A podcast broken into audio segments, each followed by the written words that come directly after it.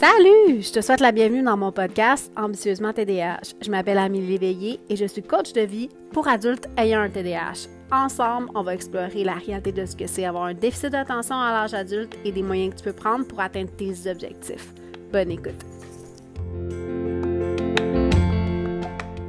Salut bienvenue dans l'épisode 54 du podcast Ambitieusement TDAH. Aujourd'hui, en fait, je te parle d'un sujet, un sujet, sujet croustillant qui est en fait l'école et l'enfant TDAH. Donc, je m'appelle Amélie et je suis coach TDAH et je vais t'accompagner à comprendre comment fonctionne le cerveau de ton enfant et du tien par la même occasion.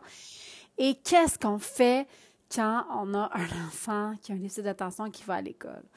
Tout d'abord, euh, en fait, c'est un sujet que je considère croustillant parce que euh, moi, ma position en tant que coach et en tant que parent, ça va être de me mettre dans la position du parent. Donc aujourd'hui, c'est vraiment avec mon cœur de maman que je te parle, avec l'expérience que j'ai eue, avec tout ce que j'ai appris sur le système scolaire, euh, que je vais te parler, que je vais te communiquer, ce que en fait je vois qui devrait être appliqué, qui devrait être fait et euh, pour t'aider à mieux supporter ton enfant au travers de son parcours à l'école. Donc, si la première chose à faire, c'est si ton école suspecte que, en fait, qu'ils ont des rencontres et qu'ils suspectent que ton enfant a un déficit d'attention, euh, ou que toi-même tu commences à le suspecter de par des comportements euh, qui sont peut-être un peu significatifs. Oui, on a l'image de l'enfant qui a un déficit d'attention qui est très turbulent, qui va lancer des boules de papier, qui va faire des blagues, qui va bouger sans arrêt, mais il faut pas oublier les jeunes, les enfants qui ont un profil plus inattentif ou un profil qu'on appelle combiné. Donc, qui va avoir un profil où il va être très, très, très calme à l'école, qui va quand même assez bien suivre les règles, mais là, on va voir des difficultés au niveau de l'apprentissage en lui-même. Donc, il va avoir de la misère à suivre ce qui se passe en classe, il va avoir la misère à suivre le rythme des choses qui vont lui être euh, demandées. Euh, et c'est un enfant, si toi, comme parent, tu as le sentiment que ton enfant vit avec, en fait, ce qu'il vit à l'école, donc l'expression de ses capacités à l'école, les notes en réalité, ne sont pas euh, en accord avec ce que toi, tu vois à la maison, ça devrait sonner des sonnettes d'alarme, faire un petit red flag. Il y a souvent l'école, en fait, qui va aussi demander euh, évaluation pour le TDAH et je te conseille fortement d'aller faire faire l'évaluation de ton enfant. Au Québec, euh, je ne sais pas exactement pour la France, mais pour le Québec et le Canada, les gens qui sont habilités à faire le diagnostic du TDAH sont ceux qu'on connaît le plus, les neuropsy, mais les psychologues sont aussi habilités à faire le diagnostic TDAH, les médecins de famille et les psychiatres. Donc, ces quatre euh, corps, de profession-là ont les habiletés pour diagnostiquer le, TDAH. Et je sais qu'au privé, une évaluation chez un neuropsy est très, très dispendieuse euh, et peut aller à plusieurs mois d'attente. Donc, euh, je sais que c'est vraiment vraiment une situation qui est problématique. Ça devrait jamais être long obtenir une évaluation, mais c'est un peu la réalité malheureusement. Euh, je te conseille de, euh, de faire quand même des recherches, de d'essayer à plusieurs endroits. Il existe maintenant des cliniques virtuelles qui offrent l'évaluation de l'enfant TDAH à partir de l'âge de 6 ans, qui peut être une belle alternative. Là, le but étant, en fait, d'avoir l'heure juste. Euh, pourquoi? Parce que ce qu'on veut, c'est être capable d'intervenir auprès de l'enfant. Une fois que tu as obtenu un diagnostic ou, bon, en fait, que tu as obtenu une évaluation puis qu'il s'avère qu'il y a un déficit d'attention, euh, ce que la littérature scientifique en, en ce moment préconise, c'est également l'évaluation des troubles d'apprentissage auprès de l'enfant. Pourquoi? Parce qu'un cerveau neurodivergent, donc une programmation neurodivergente du cerveau va souvent, très, très souvent être accompagné de troubles d'apprentissage de type dyslexie, dyspraxie, dysorthographie, dyscalculie et tout ce petit tralala. Donc, je te suggère fortement, c'est l'opinion d'ailleurs de Dr. Saline, qui est celle dont, euh, en fait, je me suis inspirée pour l'épisode dernier, euh, qui, euh, c'est l'opinion aussi de Dr. Hallowell, de Dr. Barclay. Dans le fond, ce qu'on veut, c'est avoir un portrait le plus juste possible de ton enfant. Et euh, très souvent, ça va passer par une évaluation en orthophonie pour détecter la dyscalculie, la dyslexie, les troubles de langage en réalité, et peut-être éventuellement de la dyspraxie si c'est soupçonné dans la mesure où ton enfant a une difficulté au niveau de la motricité Donc, si ton enfant a de la difficulté à tenir un crayon, à tenir un ciseau, que là, il est rendu en maternelle, première année, donc euh, genre l'âge de 6, 7, 8 ans, que tu vois que la de tenir l'objet ou que l'écriture est vraiment laide, OK? Une écriture très, très difficile à lire, qui varie beaucoup. Peut-être qu'on pourrait aller soupçonner une dyspraxie motrice euh, qui entraînerait des difficultés au niveau de la coordination des, de la main, en réalité, pour écrire. Ce qui pourrait expliquer, entre autres, euh, des difficultés à colorier, des, des difficultés à découper qui peuvent expliquer pourquoi c'est difficile pour l'enfant à l'école. Donc, ce qu'on veut, en fait, c'est avoir un portrait le plus juste de la situation de l'enfant, de, du cerveau de l'enfant, pour être capable de le supporter au maximum. Ensuite, quand ça arrive, quand vous avez ces choses-là, ces informations-là, ces rapports-là devraient contenir en fait des recommandations de la part des professionnels. Euh, au Québec, le ministère récemment, euh, je crois que cette année en 2023, a dit qu'on ne devrait pas avoir besoin de diagnostic pour avoir les adaptations nécessaires à l'école. Malheureusement, c'est pas le cas dans la réalité. En général, ça prend un diagnostic pour appuyer une mesure, une mesure d'adaptation euh, à l'école, une accommodation, une adaptation à l'école la façon que ça fonctionne, en fait, c'est qu'on va établir un plan d'intervention. Un plan d'intervention, ce que c'est, c'est une mise en commun, en fait, de, des ressources de l'école, donc de la direction du professeur et des professionnels qui sont impliqués à l'école. Souvent, ça va être technicienne en éducation spécialisée ou un orthopédagogue. Euh, et où euh, il peut, c'est rare qu'il y a des orthophonistes ou même des psychologues qui vont être impliqués directement dans le dossier de l'enfant. Euh, donc, ces gens-là vont s'asseoir avec le parent euh, et moi, ce que je recommande fortement, c'est que les professionnels qui ont évalué l'enfant dans la mesure du possible soient impliqués dans l'élaboration du plan d'intervention parce que c'est eux, en fait, qui savent le plus de ce dont l'enfant a besoin. Euh, donc, c'est une réunion où on va venir déterminer ensemble des, euh, des, des, choses qui vont euh, être nécessaires pour supporter l'apprentissage de l'enfant. Les adaptations et les accommodations de cet ordre, on doit les voir comme un enfant qui aurait une situation où, par exemple, l'enfant a été amputé d'une jambe, donc il manque une jambe ou les deux jambes, et qui a besoin d'un fauteuil roulant pour se déplacer. Sans nécessairement s'être fait là, ça peut être aussi d'autres problématiques. Là. Mais euh, l'enfant besoin d'un fauteuil pour, euh, pour fonctionner, puis qu'on lui dit Ah, ben pour aller à l'école, tu n'as pas le droit d'avoir ton fauteuil. Chez un enfant qui vit avec un déficit d'attention ou qui vit avec des troubles d'apprentissage, donc euh, ce sont des considérés comme des handicaps au niveau du ministère et nécessitent des adaptations en classe. Donc, ce n'est pas un avantage qu'on leur donne, c'est juste de les mettre au même niveau que les autres. Donc, c'est pour ça que je te dis que c'est important de savoir qu'est-ce que ton enfant a, comment fonctionne le cerveau de ton enfant, parce qu'on ne va pas euh, implanter les mêmes stratégies chez un enfant qui a TDAH et dyslexie ou chez un enfant qui a seulement TDAH. Donc, on va avoir des, des adaptations supplémentaires chez un enfant qui avoir une dyslexie l'enfant, les choses qui sont importantes à comprendre, en fait, avec un enfant, quand on élabore, on élabore un plan d'intervention, c'est que moi, je reviens toujours à une définition des objectifs SMART, donc, donc mesurables, quantifiables, euh, évaluables dans le temps, euh, avec des objectifs clairs. Ce que je vois souvent, c'est des choses qui sont très vagues dans les plans d'intervention, puis qui sont difficiles pour le parent d'évaluer est-ce que ça a été réellement implanté ou pas. Je donne un exemple permettre à l'enfant de euh, se bouger au besoin. Je suis plus ou moins d'accord avec ce genre de terminologie-là. Je sais que c'est très souvent utilisé parce que comment tu veux, comme parent, évaluer si ça a été implanté ou pas? Euh, dans mon site internet, en fait, j'ai mis un document que j'ai créé pendant ma formation qui est basé sur un document ministériel. Donc, je me suis vraiment basée sur un document qui a été émis par le ministère, qui sont toutes les adaptations que tu peux, que, qui peuvent être implantés pour l'enfant en classe. En fait, le but du plan d'intervention, ce que c'est, c'est de prouver au ministère le pourquoi ces adaptations-là devraient être utilisées lors des examens ministériels. Donc, le but, c'est que si on veut avoir des adaptations pour le ministère aux examens, on doit avoir une documentation qui, qui prouve que ces adaptations-là sont utilisées au quotidien en classe. Les plus fréquentes au primaire, au secondaire, c'est avoir un tiers-temps, donc d'avoir plus de temps pour faire un examen. Euh, ensuite, on va avoir euh, peut-être une place préférentielle, c'est souvent les plus euh, les plus fréquentes, avoir des objets de manipulation, euh, dans le cas de dyslexie, avoir des logiciels de correction, des logiciels de prédiction de mots. Euh, donc, ça va être toutes sortes de choses qui vont permettre à l'enfant, en de mieux fonctionner en classe.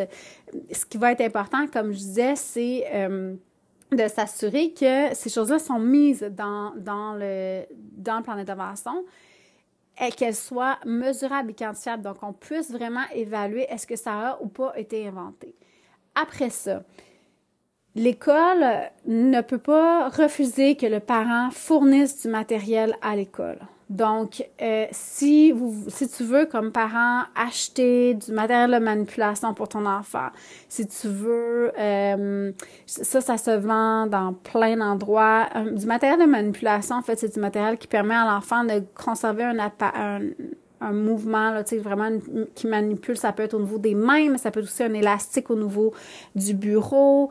Euh, ça peut être un pédalier en dessous du bureau. Ça peut être euh, un petit coussin sur la chaise qui fait en sorte que l'enfant euh, est comme peut gigoter un peu sans faire du bruit. Le but étant de permettre à l'enfant de bouger, d'évacuer un peu euh, son énergie sans déranger le, reste de la classe. Parce que c'est ça l'objectif. On comprend qu'en fait, l'enfant se retrouve dans une classe où ils sont 20, 24, 28 et on peut pas avoir un enfant qui passe son temps à faire gigoter sa chaise puis que sa, la chaise fait en classe. C'est super désagréable pour les autres autour.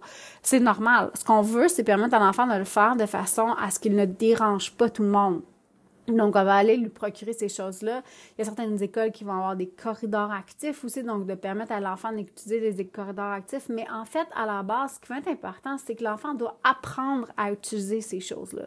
Le tiers-temps, ça donne pas grand-chose si on n'apprend pas à l'enfant comment l'utiliser. Le but du tiers-temps, en fait, c'est de permettre à l'enfant de prendre des petites pauses pendant les examens, euh, que je mets en guillemets, là, pour lui permettre que quand il vit un moment où il perd son focus, où il y a de la misère, il, il implante des stratégies pour le ramener à retrouver son focus.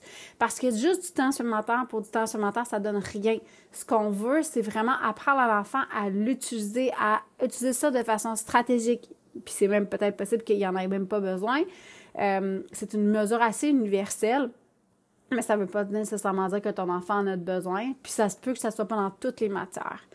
Ensuite, c'est des choses comme que moi je trouve super importantes, puis des choses que je vois, ne jamais retirer une récréation du temps de jeu dans un enfant. C'est pas l'enfant va faire des associations négatives, va penser que parce qu'il y a un déficit d'attention ou parce qu'il vit avec une dyslexie, euh, il est puni parce que pour un enfant se faire retirer une récréation du temps de jeu, c'est une punition. On veut pas le punir. En fait, ce qu'on va vouloir, c'est diminuer la charge de travail. Donc permettre à l'enfant d'en faire un peu moins euh, dans la mesure où on voit qu'il arrive à fonctionner que le reste de la classe parce que lui ça lui prend plus de temps à faire les choses. Donc le c'est pas de faire la même quantité que les autres, c'est juste de faire ça qu'il maîtrise la matière comme les autres. On peut lui permettre d'avoir des écouteurs en classe qui font pas de bruit, mais qui vont couper le bruit environnement. Euh, ne jamais retirer à un enfant le droit d'aller aux toilettes en classe, c'est une mesure qui est contre-productive pour un enfant TDAH. Pourquoi? Parce que c'est normal que l'enfant ne pense pas aller à la toilette pendant la récréation. Lui, tout ce qu'il veut, c'est sortir dehors puis aller jouer. Et quand il a envie, euh, il ne pense qu'à ça, toute sa mémoire de travail est occupée à retenir son urine. L'enfant n'apprendra pas à aller aux toilettes par lui-même. Est-ce qu'on peut, comme parent, lui apprendre à dire, OK, ben, on va essayer de trouver des stratégies pour t'aider à y aller de façon plus régulière pour que ça n'arrive pas en classe pendant que le prof enseigne? Oui, mais c'est pas en impliquant une mesure punitive comme permission retirer la permission d'aller aux toilettes que ça va fonctionner. OK? Donc, ça passe toujours par les mesures que j'ai mis, en fait, je me suis je vais faire un petit, euh, le mesure que j'ai mis sur le site internet, c'est vraiment, tu peux aller le downloader, c'est un document qui est gratuit. Euh, tu vas, tu vas pouvoir te baser là-dessus pour savoir quelles sont les mesures que le gouvernement accepte dans le cas d'un enfant qui a un déficit d'attention. Il y a certaines choses là-dedans qui sont pas nécessairement propres au déficit d'attention, comme le prédicteur de mots. Le prédicteur de mots, ben, ça va plus être chez un enfant qui a une dyslexie et un TDAH ou juste une dyslexie.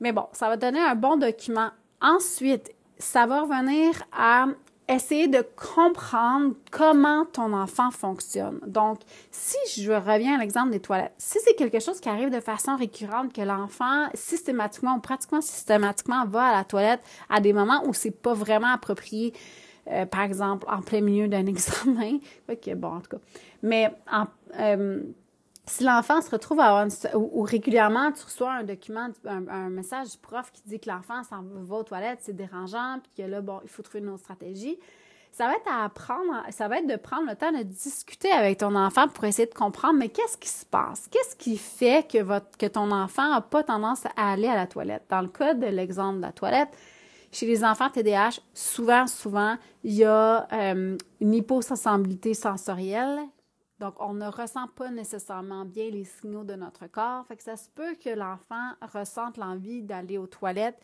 quand il est déjà rendu trop tard. Il n'a pas senti ce, build-up se faire, le build-up se faire. Donc, il n'a pas senti que ça fait peut-être une demi-heure qu'il a envie d'aller aux toilettes, mais que euh, ben il n'est pas allé quand c'était le bon moment parce que quand c'était le bon moment, il le sentait pas vraiment, mais qu'en fait, il avait quand même envie, ce qui lui aurait permis peut-être de se rendre à la prochaine récréation au lieu d'arrêter en plein milieu d'un cours. Donc, ça va être de prendre le temps d'essayer de, comprendre auprès de l'enfant puis de lui donner des stratégies de type, euh, par exemple, on peut faire, OK, si aujourd'hui tu arrives à appliquer les stratégies. Donc, le but étant pas d'avoir une stratégie où il va jamais aux toilettes, on s'entend, c'est pas une bonne stratégie parce que souvent, ce qu'ils vont faire, c'est pas boire d'eau. Mais là, à un moment donné, on va amener de la déshydratation, puis ça va amener d'autres problèmes. Ce qu'on veut, c'est lui l'aider à développer l'habitude, donc la petite routine d'aller aux toilettes quand c'est la récréation. Donc, ben là, je donne un exemple, mais par exemple, ce qu'on pourrait faire, c'est lui dire, ben écoute, quand euh, est-ce qu'on va demander à ton professeur que quand c'est le moment d'aller la récréation, de venir juste te le dire, oublie pas d'aller à la toilette. Et si tu y vas, euh, au bout de quatre jours d'être allé à la maison, tu vas recevoir la récompense qui te fait plaisir. Ça va être important de revenir à la récompense que l'enfant veut et non pas celle que toi, tu as décidé qu'il devait faire. OK? Et c'est là où on va faire la collaboration parce que ce qu'on veut, c'est trouver ce que lui va lui tenter puis comment que lui veut se le faire dire. Je pense pas qu'il va triper si son prof gueule, ben gueule, parle très fort avant la classe et dit Hey Mathieu, c'est le temps d'aller faire pipi, oublie pas, là. Ça, c'est profondément humiliant ça n'amènera pas du tout l'enfant à adopter le comportement, ça va même l'amener à éviter le comportement. Fait qu'on va lui demander, mais comment t'aimerais qu'on te le rappelle? Comment tu penses qu'on pourrait trouver des stratégies? Est-ce que ça t'aiderait, par exemple, d'avoir euh, une minuterie sur ta montre? Est-ce que tu penses que si on pouvait mettre une alarme sur ta montre qui vibre, qui fait juste vibrer sur ton poignet, ça pourrait t'aider à aller aux toilettes? Donc, c'est vraiment de collaborer avec lui dans l'implantation de cette stratégie-là, dans le but qu'il apprenne à aller aux toilettes au bon moment pas dans le but de le punir de l'empêcher, parce que si on fait juste l'empêcher d'aller aux toilettes, ça fonctionnera pas. Il n'apprendra pas par lui-même et il va juste pas être réceptif aux apprentissages à l'école. OK? Ensuite, c'est la même chose pour toutes les autres choses. Comme je parlais du tiers-temps, il va falloir lui apprendre à utiliser le tiers-temps. Ça ne s'apprend pas tout seul. Les choses comme euh, les logiciels, ça, c'est pas le rôle du parent d'apprendre ça, mais il va falloir qu'il va avoir une courbe d'apprentissage par rapport à ces choses-là. Ensuite, ça va être aussi de prendre le temps d'être à l'écoute de l'enfant.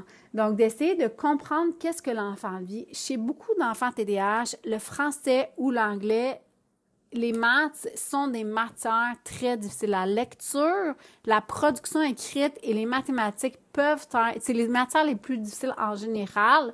Il y a certains TDAH qui sont super performants en maths puis qui sont beaucoup moins forts en français et vice versa. C'est dans la façon que le cerveau fonctionne. Ce qui est complexe souvent dans les mathématiques, c'est vraiment l'aspect euh, un enfant TDAH va avoir de la misère à manipuler l'information dans son cerveau. Donc, une des choses qu'on peut lui apprendre, c'est comment extérioriser l'information. Donc, de prendre le temps de faire des, de, prendre une feuille de papier et de dessiner les choses, par exemple, ou de vraiment déposer sur papier l'information parce que un enfant TDAH va avoir tendance à essayer de le faire dans sa tête et on oublie plein de choses dans notre tête. C'est la même chose pour un enfant TDAH. Donc, ça va être de vraiment lui apprendre comment fonctionne son cerveau puis développer des stratégies avec lui. Chez les enfants plus vieux, on peut aller chercher des choses comme des aides-mémoires procéduraux euh, dans les matières, même en français, mais ça peut être français, maths, sciences. Donc, ça va être des aides-mémoires où l'enfant, va le supporter dans les demandes procédurales que le professeur va avoir. Par exemple, en mathématiques, ça peut être euh, de faire attention de bien diviser ses sections et de nommer ses sections, de faire attention de bien retranscrire les unités de mesure, de faire attention d'écrire une phrase complète avec euh, la réponse. Donc, c'est toutes ces petites choses-là où l'enfant peut perdre plein, plein de points parce que ça fait partie des procédures mathématiques, mais que l'enfant TDAH ne, ne se souviendra pas lors de l'application de, de, ben, lors de, de l'examen de mathématiques en réalité. Et quand un enfant vit des situations de façon répétitive en échec, ce que ça fait, c'est que ça va détruire sa confiance en lui. OK? Il va détruire ça. Il va même plus vouloir essayer. Et là, ce qu'on veut comme parent, ben, premièrement, on veut essayer de faire en sorte qu'on se rende pas là. OK? Mais on veut surtout essayer de faire, si ça, si ça arrive, comment on peut faire pour baisser la barre puis essayer de faire en sorte que l'enfant euh, arrive à être en situation de réussite. On veut éventuellement aussi s'assurer que les adaptations ont été respectées par l'école et euh, respectées par le corps professoral. Euh, parce que malheureusement, ça arrive, c'est pas si rare que ça que certains professeurs vont refuser d'appliquer certaines mesures, euh, comme l'utilisation d'une calculatrice ou, euh, par exemple, euh, avoir les examens sur ordinateur. Même au Québec, au Québec, en fait, dans la majorité des livres, des, petits cahiers que les enfants vont utiliser à l'école, il y a une version en PDF qui est offerte par les compagnies qui les impriment. Donc, euh, c'est possible d'utiliser ça. Il euh, n'y a pas de raison pour que ça soit refusé, surtout si c'est le parent qui fournit l'ordinateur. Une des raisons, souvent, malheureusement, qui fait que l'enfant n'a pas accès à du matériel, c'est le peu de matériel à l'école. Mais une des solutions, comme je disais, ça peut être de fournir soi-même euh, le matériel à l'enfant à l'école. Dans ce cas-là, il faut décharger l'école de, de toute responsabilité mais euh, moi, j'ai préféré comme parent fournir un ordinateur à mon fils et prendre le risque qu'il se brise que de savoir qu'il n'y en avait pas du tout. Parce que dans son cas, c'était très, très, très important d'y avoir accès pour, pour permettre, en fait, de faire en sorte que ça fonctionne à l'école. Euh, moi, ce que je dirais, là, c'est on veut établir une, une approche de collaboration avec l'école. On veut démontrer à l'école qu'on est proactif et qu'on a envie de faire en sorte de supporter notre enfant.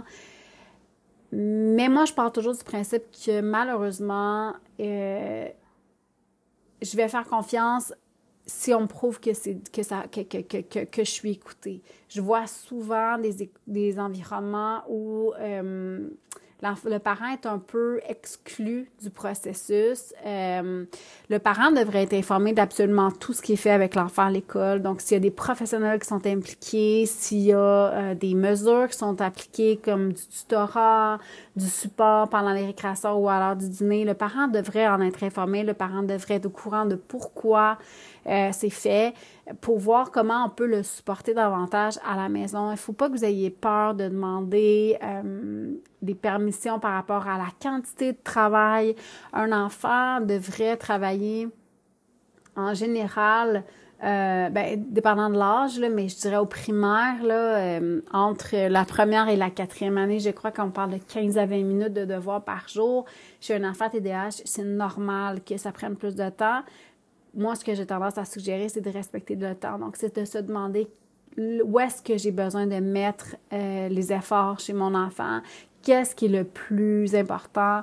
Euh, d'aller chercher les choses. le cerveau de, ton enfant TDAH, c'est un, un, cerveau qui est, qui est basé principalement sur l'intérêt. Donc, s'il y a de la lecture à pratiquer, de d'essayer de faire un effort, d'aller chercher à la bibliothèque des livres qui l'intéressent, sur des sujets qui l'intéressent. Je comprends qu'il y a peut-être les, les, livres du professeur, mais peut-être d'ouvrir la discussion avec le professeur et de lui demander ben, est-ce que c'est possible que mon fils euh, ou ma fille lise euh, tel, tel, tel document ou tel, tel, tel livre qui l'intéresse beaucoup plus? Parce que dans le fond, au final, l'objectif, c'est de lui apprendre à lire, c'est de l'exposer à la lecture parce que la lecture, c'est le fondement de l'apprentissage. Ça va être aussi de s'assurer que euh, ses besoins sont respectés, comme je disais. Donc, de s'assurer que s'il a besoin de bouger, s'il a besoin d'évacuer, on lui donne. Si l'enfant vit avec des défis au niveau euh, émotif, beaucoup de défis au niveau de la gestion émotive, ben ça va être de s'assurer qu'on lui donne des stratégies, qu'on lui apprend des stratégies pour apprendre à gérer cette, cette euh, surcharge qui est là, euh, l'école est extrêmement exigeante et taxante sur le système euh, de l'enfant. Dans le fond, il va finir sa journée vraiment, vraiment, vraiment fatigué, ce qui est tout à fait normal.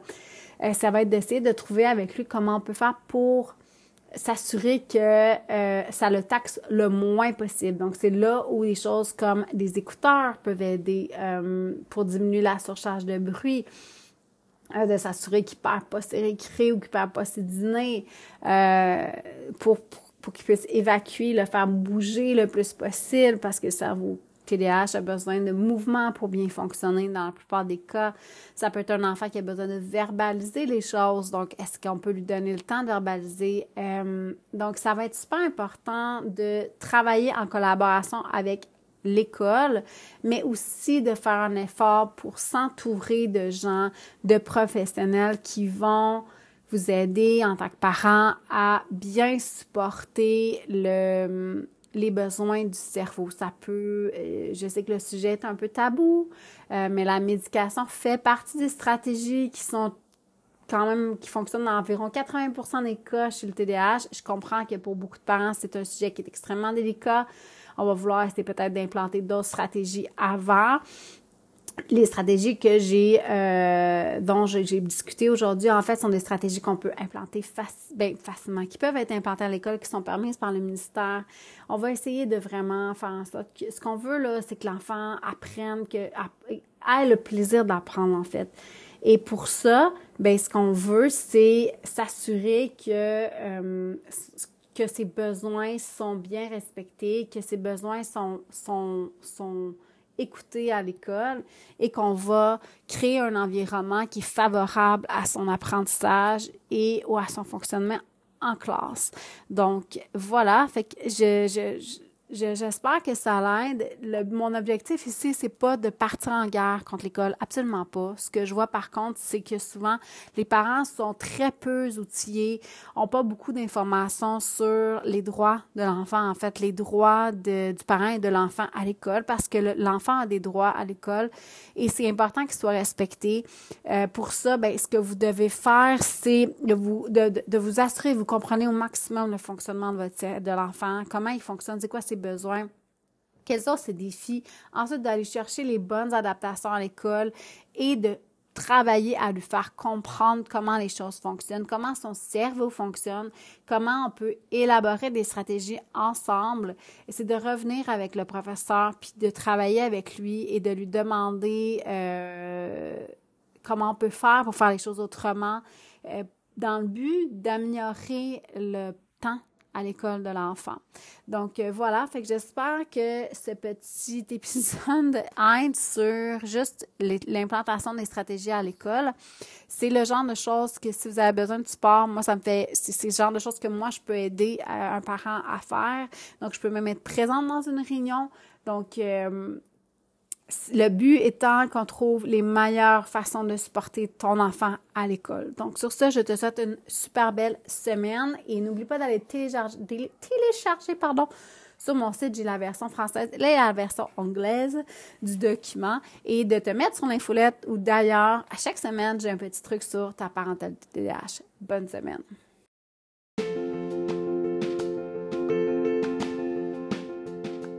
C'est tout pour cette semaine. J'espère que tu as apprécié l'épisode. Si tu l'as aimé, partage-le, laisse-moi un commentaire, je les lis tous, mets-moi un beau 5 étoiles et abonne-toi à mon podcast. Ça m'aide énormément à faire connaître le podcast auprès de d'autres gens qui vivent comme toi avec un TDAH. Tu peux également me trouver sur YouTube à Ambitieusement TDAH ou sur mon site web à amelieléveillé.com. N'oublie pas de t'inscrire à mon infolette où je partage plein de détails croustillants sur ma vie et ma gestion de mon TDAH. Bonne semaine! Thank you.